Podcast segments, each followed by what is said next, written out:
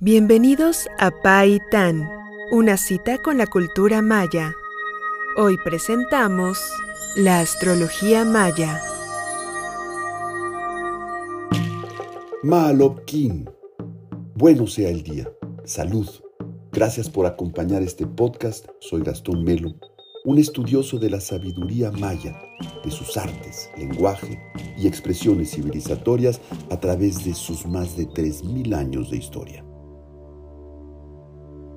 Habiendo incursionado en la dimensión espaciotemporal de la civilización maya, recorrido algunas de las aventuras y lecciones de los investigadores en los siglos XIX y XX, aproximado la escritura con el trabajo de los principales epigrafistas y acompañado el viaje del cacao por el mundo, hoy nos acercaremos mirando hacia arriba para acompañar a los astrónomos mayas, a los augures y sacerdotes en sus observaciones de las constelaciones, las estrellas, los cometas y las nebulosas. Todo en el espacio de las antiguas culturas, y la maya está lejos de ser la excepción, parece acentuar el hecho que las estrellas guían el devenir de las sociedades, ordenan el espacio en la Tierra y están presentes en el devenir cotidiano de los individuos. El Sol es el astro primordial, el diseñador de los días, y quien sabe agrandar las noches también. El Kinichkakmu, la guacamaya de fuego, es el más venerado y en su nombre se yerguen templos, a él se ofrecen holocaustos. La luna, Ixchel, es la fuerza femenina, menos cambiante, igualmente poderosa. Sus ciclos son más largos. Los sacerdotes observan su evolución y se sienten familiares con ella. Ambos astros son parte de la cotidianidad maya. Pero los sacerdotes que viven literalmente mirando a las estrellas no se guían solo por las evidencias solares o lunares. Ellos observan también ciclos más largos, muy largos, mucho más largos. Venus es la figura estelar más significativa, la más secretamente venerada. Sus movimientos solo son conocidos de los especialistas. No es una cuestión de antigüedad o de modernidad, es un asunto de paciencia y de cálculo, también de transmisión de conocimiento. Es imposible que en el lapso de una vida humana pueda adquirirse el conocimiento de la totalidad del universo. Los mayas, como todos los pueblos, no pueden sino rendirse al hecho que el tiempo humano es limitado las estrellas son veneradas porque sus ciclos son más largos que los de la vida humana, porque a través de generaciones de observadores los ciclos se hacen más evidentes. La escritura y las cuentas fueron una necesidad para expresar esto. Fray Diego de Landa, aquel franciscano a la vez terrible y grandioso en la preservación del conocimiento y su destrucción, había quedado atónito sorprendido por la dimensión de las cifras y del cálculo maya. Las estrellas materializan para los sabios de esta cultura, con incidentes y trayectorias, su influencia sobre la tierra y las cosas de las personas. Sus ciclos enormes eran calculados en aquellas cifras que sorprendían a Landa por su dimensión. Nada en la tierra podía tener tantos números. La cuenta de los granos de arena era metáfora religiosa. La ciencia astronómica no tenía ya en el mundo occidental la fuerza de los primeros tiempos de la humanidad. Los mayas, entre otros pueblos mesoamericanos, tenían a los astros como rectores de los días y de la historia y continuaban mirando a los trece cielos para entender sus pasos en la tierra. Los chamanes en la estepa asiática consideraban, es decir, observaban cómo se comportaban los astros, miraban las estrellas para conducirse y se dejaban guiar a partir de sus análisis. Es de toda evidencia que las estrellas suelen jugar un papel y ser propiciatorias o inhibitorias en todos los pueblos y culturas. Para los judíos, una cometa anuncia la llegada del Mesías, igual que para Moctezuma, donde también una cometa anuncia la llegada de la catástrofe o el desastre de la conquista, la mala estrella de la que hablaremos más tarde. Los seguidores hoy del psicólogo espiritualista Bert Hellinger, recientemente fallecido, asocian la vida propia a la vinculación con familiares que se representan en relaciones consteladas e influyentes sobre la persona, como los astros. Las personas tienen también influencia sobre otros individuos. Observar el firmamento parece haber sido, señala Anthony Aveny, uno de los más importantes estudiosos de la astronomía maya, una ocupación frecuente entre la nobleza prehispánica. Apunta en su texto sobre los observadores del México antiguo, apoyándose en los relatos del historiador Torquemada, que quien se jactaba de ser grande astrónomo, no habló a tiempo con el gran Montezuma acerca de la calamidad, del desastre que se aproximaba y acusó en cambio a los astrónomos tenochcas de no haber advertido a su rey. Los códices Broadley, el de Viena, el Selden, el Dresden, el de Madrid, el mendocino, el florentino y el recientemente validado Almanaque de Venus, todos ellos contienen relatos de las observaciones astronómicas. Hoy, los arqueólogos concluyen que había entre los sacerdotes mayas cierta manipulación buscando hacer coincidir para beneficio de su poder y su espacio-tiempo algunas cuentas. Este engaño pragmático, sin embargo, no resta validez para reconocer la precisión de cálculos extraordinarios. Los calendarios agrícolas de muchas culturas se inspiran de las estrellas. Las Pléyades, esa multitud de conspicuas estrellas, son para mayas desde luego, pero también para los pueblos africanos, paraguayos, amazónicos, polinesios, australianos e incluso al norte de los trópicos en Kamchatka, determinantes del momento para iniciar la siembra. Pero también se adora a las Pléyades entre los pueblos aborígenes que no practican la agricultura y que sin embargo reconocen el anuncio de la llegada de las lluvias en el mes de mayo. Los mayas chortis de Guatemala llaman a las Pléyades las siete cabrillas o los siete muchachos y determinan el día de las siembras y la llegada de las lluvias cuando éstas tienen su orto helíaco, es decir, cuando se hacen visibles en el cielo matutino alrededor del 25 de abril. Los antiguos mayas de la cuenca preclásica las llamaban tzab, es decir, cola de serpiente de cascabel, cuando aparecían en el oriente a media primavera. Y es que los antiguos mayas situaban a las constelaciones en los puntos cardinales, orientando sus templos hacia ellas. La concepción del espacio en cinco partes es esencial en la cultura maya. La-in, u oriente, Chiquín, poniente, Nohol, sur, Shaman, norte y Chumok, el centro. Todos ellos constituyen la geometría básica de su concepción del mundo y son base en ella para reconocerse en el viaje de las constelaciones. Hace poco, en el remoto sitio de El Mirador, en el Petén guatemalteco, guiado por Richard Hansen, uno de los más grandes especialistas del preclásico maya, entré en un templo a través de un angosto pasillo de unos 20 metros de largo.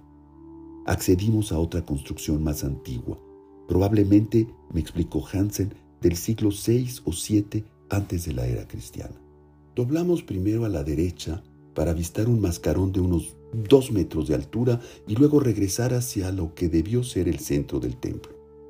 Me convidó a subir allí a través de una escalerilla de trabajo hacia un espacio donde a mi izquierda pude mirar tres círculos rojos deslavados y superpuestos, pero perfectamente claros. Encima de ellos otro mascarón más pequeño que el anterior. Después de este momento inolvidable, salimos a la luz en un mes de agosto de nubes altas que dejaban ver el profundo azul de un cielo limpio. Me hizo entonces un dibujo, explicándome en detalle que esos tres círculos significaban para los mayas la hornilla en que se cocinó la vida. En su percepción en aquel periodo, hace por lo menos 2600 años, los tres círculos eran similares a los de los Koben en que se cocinaba en sus hogares. Los tres círculos rojos en las estrellas eran muy similares a las tres piedras ardientes en sus hornillas caseras. Esos tres círculos superpuestos, aún no vuelvo de mi sorpresa, son el perfecto dibujo de las imágenes que el potente telescopio Hubble nos ofrece de la constelación de Orión, de la formación que los mayas llamaban Ak-Ek, la gran tortuga, y que podemos situar entre las estrellas Rigel, Saif y Al-Nilam. Estos tres elementos se hacen también presentes en las estructuras triádicas del periodo preclásico y consisten en la composición de tres edificaciones en cada una de las terrazas en los templos. De este modo, en la vida cotidiana, se hace presente siempre el momento creacional y se honra la vida. Si al cabo de este comentario o ahora mismo toman sus móviles inteligentes y escriben en cualquier buscador Messier 42, verán la referencia actual y en fotografía de esos tres círculos concéntricos. Los astrónomos modernos señalan que allí pudo haber estado el origen de nuestro sistema solar. Y entonces, en efecto, de la vida humana, allá, en el principio trillonario en años de esa cuenta del tiempo que precede la existencia humana. La atmósfera era otra, cierto, pero la observación maya no deja de ser no solo certera, sino de una elocuencia extraordinaria. La creación está asociada también al gran grito primario, primigenio, la voz de voces, huracán. No estamos hablando del fenómeno meteorológico en la Tierra, sino del primer momento, del Big Bang, el origen de todo, el tzimtzum de los hebreos, la separación de Dios y su creación. Pero de esto en especial nos ocuparemos en nuestra siguiente narración. Aquel fogón mencionado en el Popol Vuh ha sido la base del mito creacionista de los mayas durante 30 siglos. La Vía Láctea era entendida como la gran canoa que condujo a los gemelos cósmicos Unakú e hacia el Xibalba. Es también el árbol vertical que muestra a la constelación como la serpiente de dos cabezas. Las fechas mayas son extraordinariamente precisas el 13 de agosto del año 3113 antes de nuestra era, como lo muestra la estela C de Quiriguá, es la más antigua encontrada hasta ahora. Si la comparamos con el 5780 de la cuenta del tiempo hebreo, percibimos que las fechas, si bien no son coincidentes, éstas se separan solo por menos de 500 años. ¿Casualidad? ¿Tiempos de migración? Hoy no lo sabemos. Entre todas las estrellas, es sin duda Venus la que reina y gobierna los secretos de la extraordinaria cultura maya y todas las otras que esta civilización influencia con sus observaciones astrales. Uno Ahau es el gran nombre del personaje de la mitología maya que representa a Venus. La fascinación por Venus llevó a los sacerdotes gobernantes y observadores del cielo a tener cálculos muy precisos de las evoluciones de este planeta. Algunos números nos son a este respecto bastante ilustrativos. Las diversas acepciones de Venus son Noh-Ek, la gran estrella, Chak-Ek, la estrella roja, Sastal-Ek, la estrella brillante, y Shush-Ek, la estrella avispa. Venus anuncia la salida del Sol o surge, como dice Aveni, de las cenizas de la luminaria solar extinta al caer la noche. Es el Códice Dresde, hasta hoy el que mejor relata la trayectoria y los cambios caprichosos de la estrella brillante. El periodo sinódico de Venus es según los mayas de 584 días y de 583.9 según los astrónomos modernos. Cuculcán Quetzalcoatl es el dios Venus. Y los mayas lacandones consideran aún hoy que los dardos brillantes del sol al amanecer perforan la atmósfera para causar la muerte. El periodo de variaciones de Venus se repite cinco veces en el código Dresden y señala un periodo de 2.920 días que divididos entre 365 da por resultado un periodo de ocho años, o, perdón, los astrónomos modernos hablan de 7.995 años trópico. Los cálculos de Venus son siempre sorprendentes. Llegan a ser tan precisos que deben considerarse 301 revoluciones reales del planeta es decir, 301 ciclos de 584 días, un cálculo de 175.759.92 días, para que Venus vuelva casi sin error ni corrección a su posición de salida, al 1 Ajao. El ciclo de Venus, en la cuenta larga, es entonces de nada menos que de 481 años. No cabe duda que es para quedar perplejo ante esta extraordinaria capacidad de contar el ciclo perfecto del planeta. El supernúmero del código Dresden es sin embargo mayor y acusa una cifra de 1.366.560 días, es decir, un gran periodo de 3.744 años para acompañar el mayor cálculo de las vicisitudes de Venus.